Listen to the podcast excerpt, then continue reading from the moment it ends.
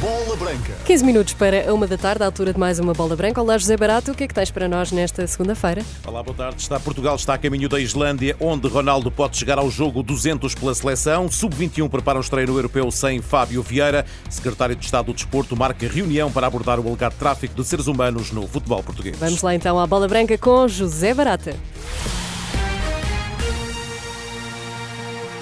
Cristiano Ronaldo pode chegar amanhã ao duzentésimo jogo com a camisola de Portugal. Se for utilizado contra a Islândia, CR7 atinge o número redondo de internacionalizações pela principal equipa lusa. Nesta altura, a comitiva das esquinas viaja em direção a Reykjavik, onde amanhã defronta precisamente a Islândia, o quarto jogo da fase de apuramento para o Europeu de 2024. A equipa das esquinas entra em campo como líder do Grupo J, com três vitórias em três jogos, 13 golos marcados e nenhum sofrido. Do outro lado estará uma Islândia, que ocupa o quarto lugar do Grupo J, três pontos em três jogos, oito golos marcados e cinco sofridos e que terá dificuldade em pontuar perante a seleção portuguesa. Essa é a ideia de Tiago Fernandes, futebolista português que joga na Liga Islandesa. Em entrevista à Bola Branca, o médio do Fram Reykjavik diz que um dia normal da equipa de Roberto Martínez será suficiente para conquistar os três pontos. Portugal, se estiver no seu dia normal, penso que vai, vai ganhar o jogo. Acho que a Islândia não têm argumentos,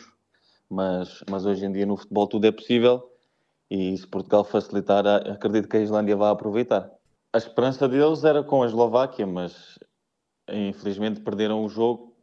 Tiveram algumas oportunidades no início que se tivessem concretizado o jogo poderia ser completamente diferente, mas acho que, acho que eles também têm noção que contra Portugal será muito difícil, mas isso não quer dizer que não consigam ganhar o jogo. Como eu disse, se Portugal facilitar, a Islândia vai aproveitar, como é óbvio.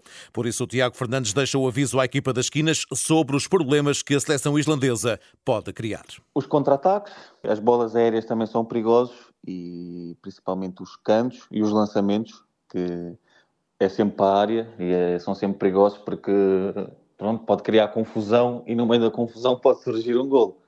E quanto aos pontos que Portugal pode aproveitar, ou seja, aqueles pontos que são mais débeis, na sua opinião, da, da, da equipa islandesa? Acho que com a qualidade que Portugal tem, acho que, acho que irá criar dificuldades à Islândia de qualquer das formas, mesmo, mesmo que a Islândia fosse uma potência ou não, temos qualidade para, para fazer sempre gols, para, para, ganhar sempre jogos, porque acho que somos das melhores seleções do mundo. E nestas declarações, a bola branca, Tiago Fernandes revela o ambiente que a seleção portuguesa vai encontrar em Reykjavik. O ambiente é bom, é, o ambiente é de entusiasmo, por ver a seleção, por ver também o Ronaldo principalmente, querem, querem que a hora do jogo chegue o mais rápido possível. Eu assisti o último jogo contra a Eslováquia e eu sinceramente fiquei surpreendido. Eles apoiam bastante, eh, estão sempre a cantar, têm o seu, o seu cântico Viking, que foi muito usado em 2016, e, e por acaso fiquei muito, uh, fiquei muito surpreendido com o ambiente e, e, penso que, e penso que vai ser bom, eles vão ajudar bastante a seleção e também o facto do Ronaldo estar lá, eles vão, estão muito entusiasmados com isso. Tiago Fernandes, jogador português que joga na Liga Islandesa, a entrevista à Bola Branca. O Islândia-Portugal terá arbitragem do alemão Daniel Siebert, está marcado para as 19h45 de amanhã, terá relato na Renascença e acompanhamento ao minuto em rr.sapo.pt. A seleção daqui a pouco chega a Reykjavik, treina à tarde. Roberto Martínez e um jogador farão a antevisão ao encontro. Já a seleção de sub-21 continua na Geórgia a preparar a estreia no Europeu da categoria, o que acontecerá na quarta-feira, precisamente contra a equipa anfitriã. A equipa de Rui Jorge teve mais uma baixa com a lesão de Fábio Vieira, que foi dispensado, tendo sido substituído por Diego Moreira, do Sub-19. Sobre a ausência de Fábio Vieira, falou esta manhã Francisco Meixedo, um dos guarda-redes da equipa de Sub-21. É um jogador muito importante para nós, mas ao lado dele temos jogadores com grande qualidade também. Temos uma seleção, uma geração espetacular, não só uma geração, são, são várias gerações juntas. Portanto, não está ele, estão outros com, com a mesma capacidade. Portugal estreia-se no Europeu na quarta-feira com a Geórgia, a seleção anfitriã da fase final do Europeu. O guarda-redes do Porto garante que a equipa está pronta para disputar a prova e com o sonho de conquistar o título. Mais do que ansiosa, acho que a malta está entusiasmada. Acho que é uma, provavelmente, das competições, a minha a nível individual, é, é sem dúvida. Acho que a maior parte da malta também, também será o caso.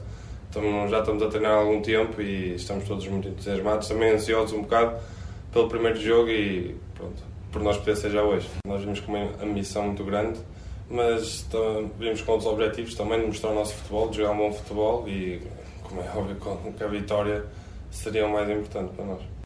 O secretário de Estado do Desporto marcou para esta tarde uma reunião com várias entidades ligadas ao futebol para abordar o caso que envolve a B-Sports Academy de Mário Costa, ex-presidente da Assembleia Geral da Liga de Clubes. Joaquim Evangelista, o presidente do Sindicato de Jogadores de Futebol Profissional, diz em entrevista à Bola Branca que é preciso discutir e apertar a malha sobre estas relações no futebol português. Temos que discutir eh, as relações no futebol português. Portanto, é incompreensível que um ex-presidente da, da, da, mesa da Assembleia tenha ligações ao futebol. Acho que temos que discutir também os conflitos de interesses no futebol. Tem que haver mais critério, eh, eh, tem que haver um escrutínio maior eh, também dentro do futebol das pessoas que estão nas organizações e das relações que têm com o futebol e perceber se isso pode traduzir-se num dano reputacional ou não. Na última Assembleia Geral da Federação Portuguesa de Futebol, Joaquim Evangelista trocou algumas palavras mais tensas com o presidente da Federação, Fernando Gomes, aqui explicada pelo próprio Joaquim Evangelista. As únicas duas pessoas que usaram da palavra sobre o tema foi o presidente da Federação e o presidente do sindicato. É muito estranho o silêncio dos outros. Então, não é em sede da Assembleia Geral que devemos manifestar-nos e que devemos transmitir a nossa posição clara sobre assuntos que respeitam ao futebol. Ponto 2. Sobre esta matéria, o Fernando Gomes e a Federação dos Sindicatos estão em plena sintonia, que não haja dúvidas sobre isso. E, finalmente, é importante que haja pluralidade de opiniões no desporto e na vida. Era o que faltava, eu estar sempre de acordo com o Dr. Fernando Gomes e o Dr. Fernando Gomes comigo. Ainda bem, é este país que eu desejo e que neste momento não existe. O presidente da UEFA, Alexander Seferi, mostrou recentemente desagrado pela forma como a Arábia Saudita está a apostar no futebol, considerando um erro esta recente política de contratar os jogadores que estão a acabar as suas carreiras. Joaquim Evangelista alinha pela ideia do líder que rege o futebol europeu. Fico e subscrevo na íntegra o que o presidente da UEFA, Alexander Seferi, disse. Eu acho que o dinheiro não pode comprar tudo. É, e obviamente que isto é perigoso porque vai mudar completamente uh, a visão que nós temos do futebol. Não penalizo, eu acho que o ónus não deve estar nos jogadores, mas as organizações desportivas devem fazer uma reflexão urgente e, perceber os danos uh, colaterais que daqui advêm. Uh, o exemplo da China é um bom exemplo e, pela negativa. Estas e outras notícias estão em atualização em rr.sap.pt.